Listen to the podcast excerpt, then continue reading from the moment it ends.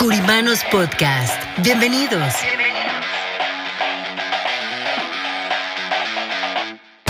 Espacio donde hablaremos de finanzas, economía, liderazgo, de los diferentes tipos de seguros como de vida, protección, anualidades, retiro.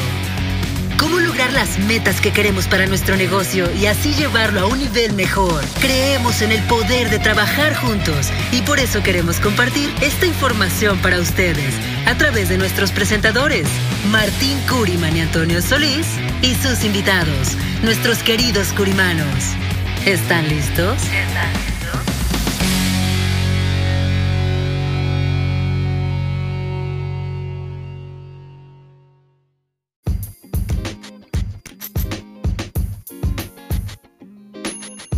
Hola, ¿cómo están? Bienvenidos a un episodio más de Curimanos Podcast.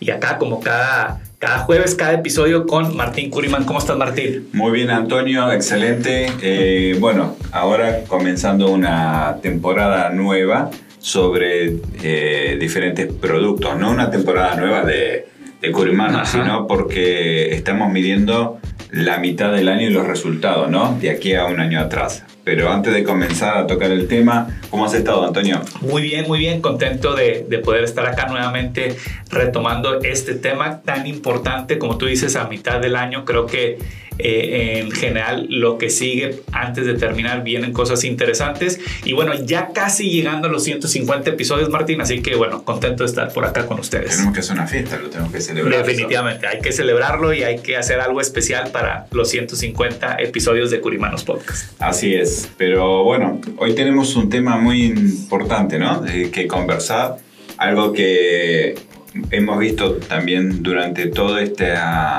este año que ha pasado, eh, cómo se han comportado los intereses indexados y, y, es bueno comentar sobre esto, ¿no? Porque no sé si te has pasado lo, lo has visto, pero he, he, notado que en las redes sociales cada vez hay más gente que habla de IUL. Sí, totalmente. Cada vez hay más expertos, más doctores eh, eh, en IUL, si, si, lo podemos decir de esa manera, y, y, del concepto también del interés compuesto, que muchas veces no se explica de la manera correcta, pero basado en eso del IUL y dando un poco de, de introducción a lo que queremos hablar el día de hoy, esa parte de los índices y su comportamiento es definitivamente muy importante. Sí, eh, a mí, bueno, me ha tocado sentarme con clientes eh, en los últimos días para revisar eh, cómo se comportó el mercado de aquí a un año atrás, ¿no? Ok.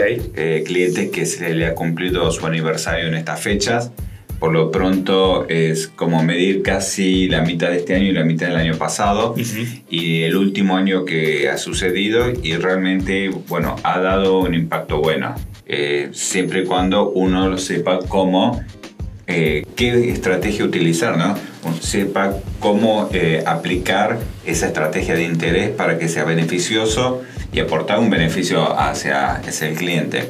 Y dentro de ese crecimiento, eh, en muchos de mis clientes de arriba de 8.5% ha sido muy bueno porque ha sido primero y principal superior al índice de inflación. Uh -huh. Entonces que eso es importante porque significa que su dinero realmente no se devaluó, es más, creció uh -huh. comparado con el índice de inflación. Sí, eso está muy bueno. Alguna vez tuve una, digo, alguna vez tuve, porque bueno, pasaron unas cosas ahí, eh, un, una persona que hablaba mucho de todo por encima del 8.5 es algo espectacular, ¿no? Y había un estudio basado en esto y ahorita que justo mencionas el 8.5 es un rendimiento eh, demasiado atractivo, yo lo podría decir, basado en cómo está el tema económico. Muchas veces eh, la gente dice, ah, bueno, están esperando estos eh, rendimientos que dan a lo mejor otros instrumentos de mayor... Eh, de mayor riesgo, a lo mejor como una cripto o cualquier otra cosa que dice, no, es que a lo mejor yo quiero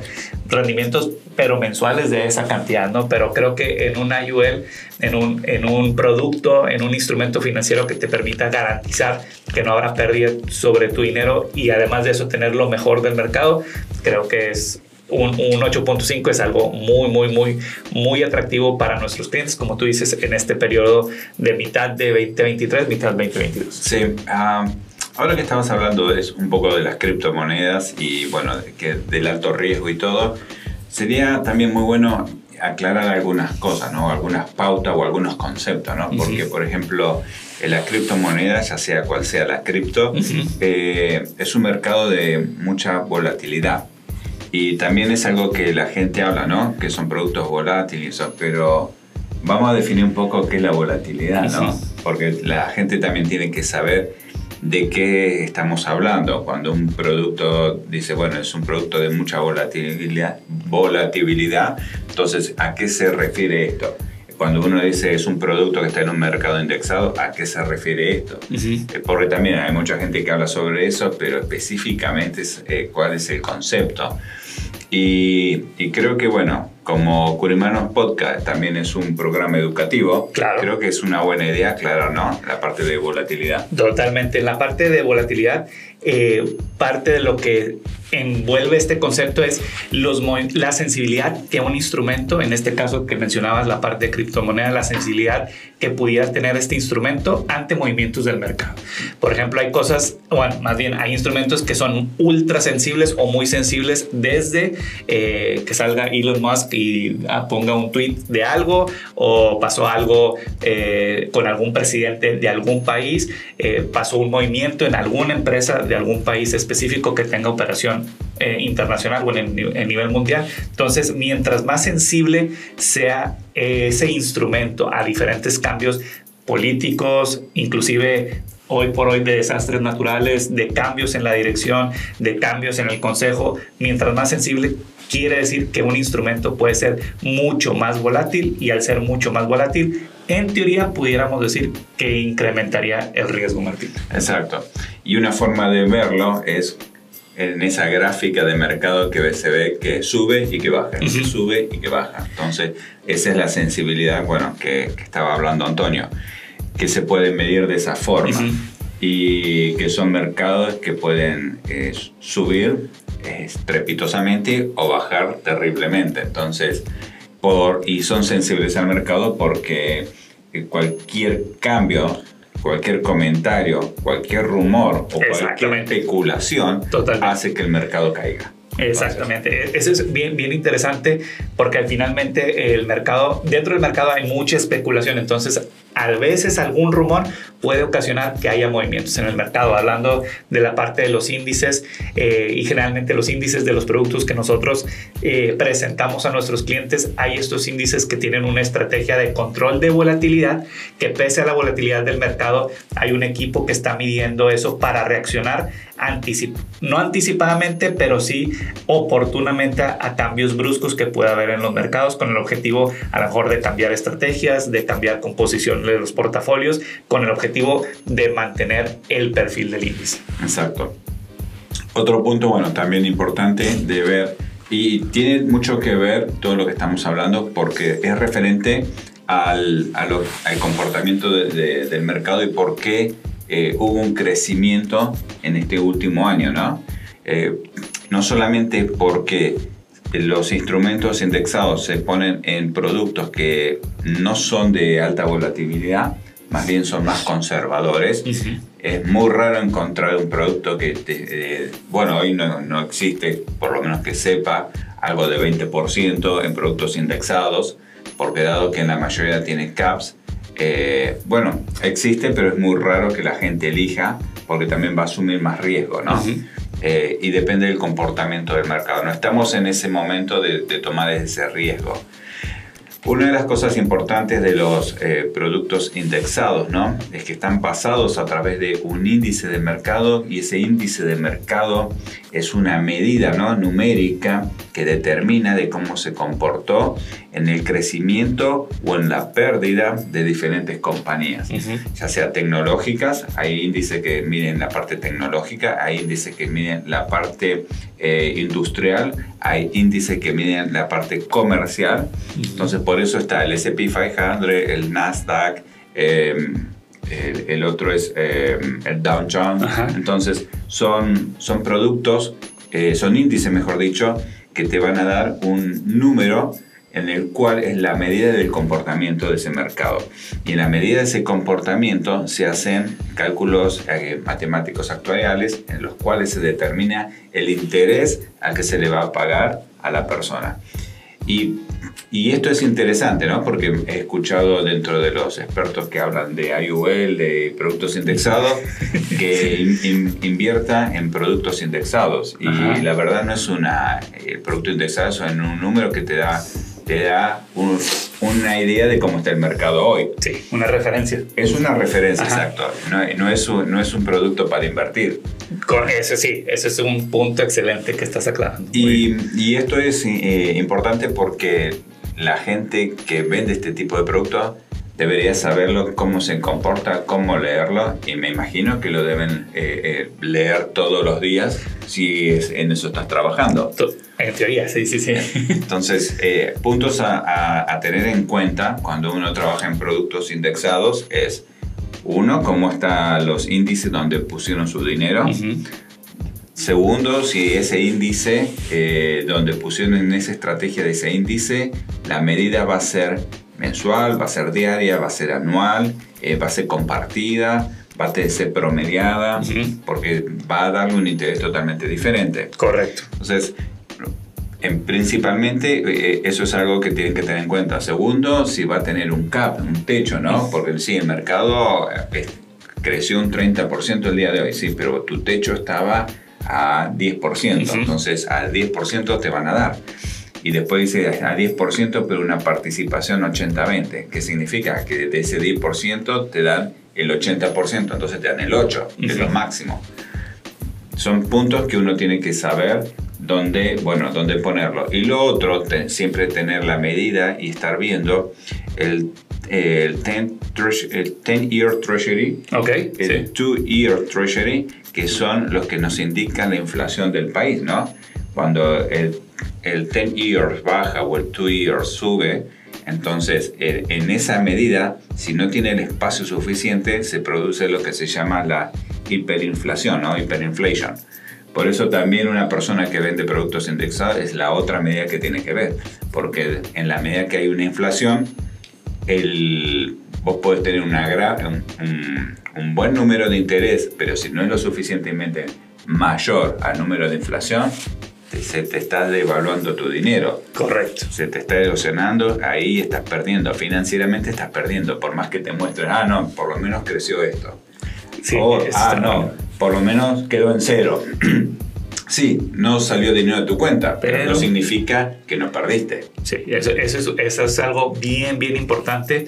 Este, y también antes de, hacerte una pregunta, Martín, también recordar si están escuchando a un, una IUL que está pagando el 20, el 25, el 30%, creo que analizando estos datos tan importantes como es el tema de la inflación, decir, oye, me está pagando un 20, un 30, realmente en el mercado con esas características de instrumento financiero que es muy conservador, que garantiza un piso también hacia la pérdida, realmente no lo hay. Pero te iba a decir, Martín, eh, el ejemplo que tú das de un año me pagó 25, pero el otro año me dio 50. ¿Te acuerdas de ese ejemplo? Sí, eso es cuando, bueno, en los mercados, cuando la, eh, mayoría de las personas de inversiones te dicen, nosotros promediamos un 25% de ganancia, ¿no? En dos años cualquier persona diría yo invertiría ahí, ¿no? Porque 25% eh, de ganancia en dos años es un buen promedio.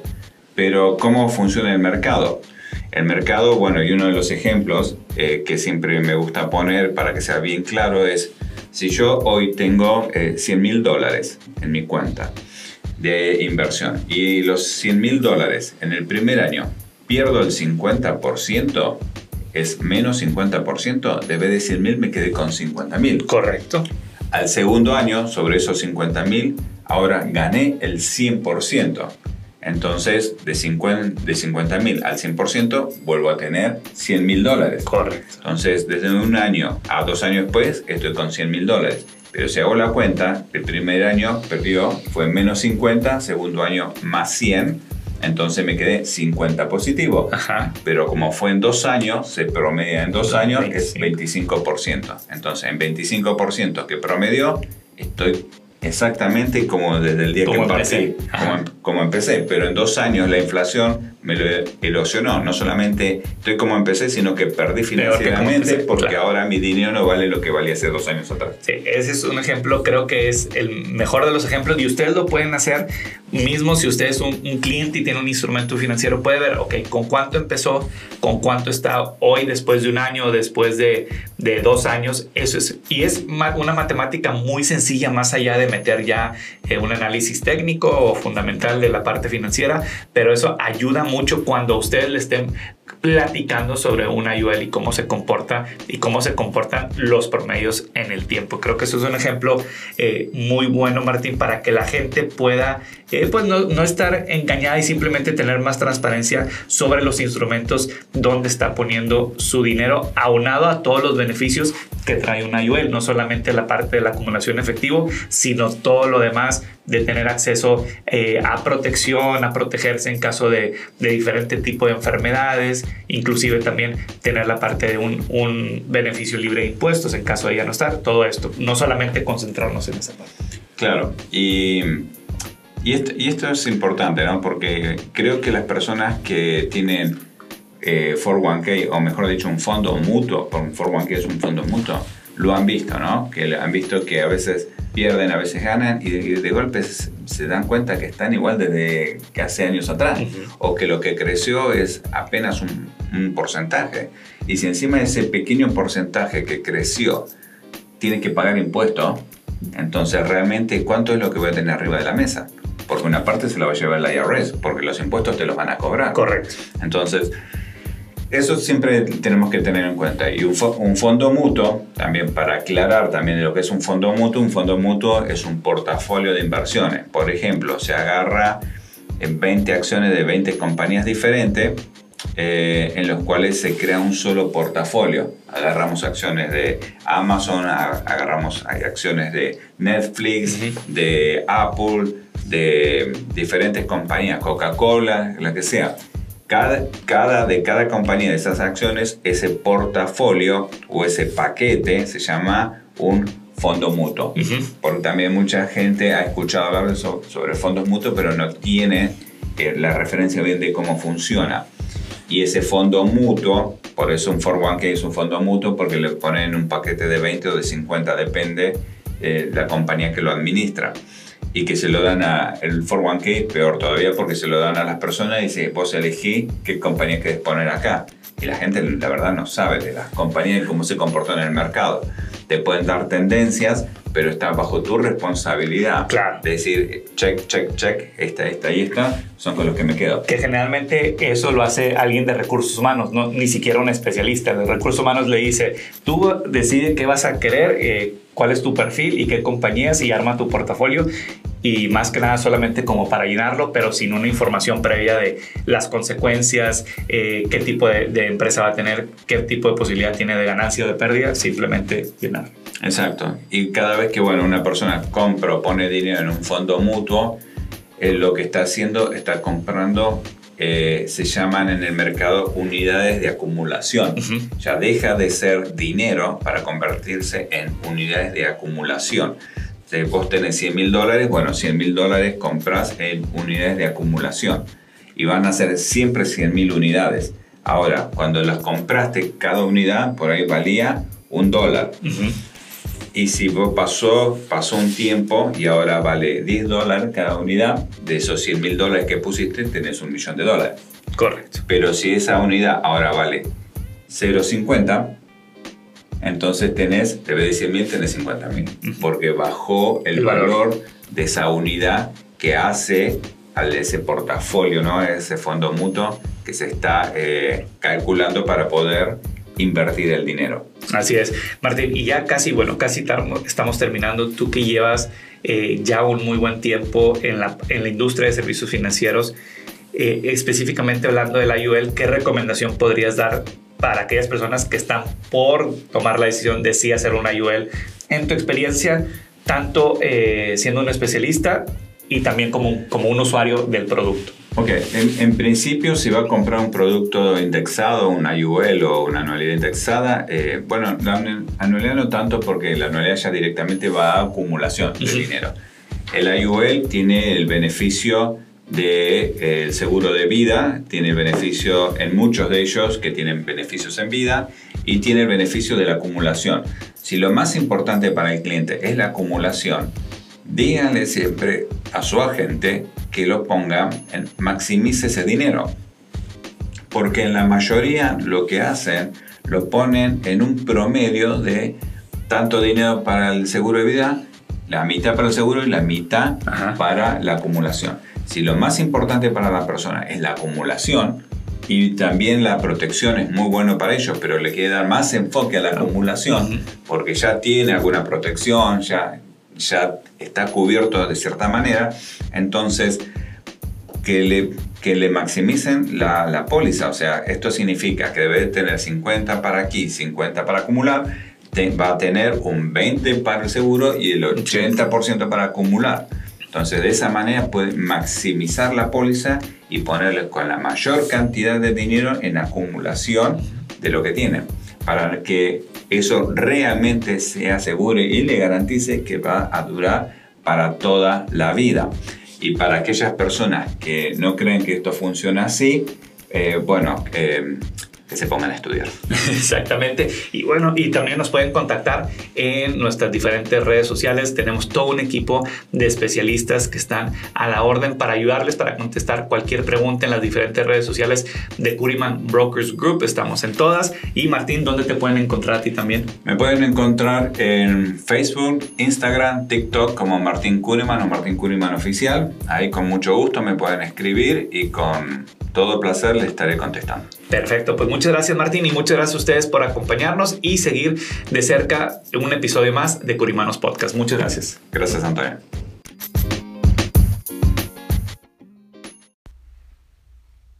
¿En serio crees que eres muy joven para planear tu futuro? Definitivamente tienes que llamarnos. Anota este número: 1-800-217-1932.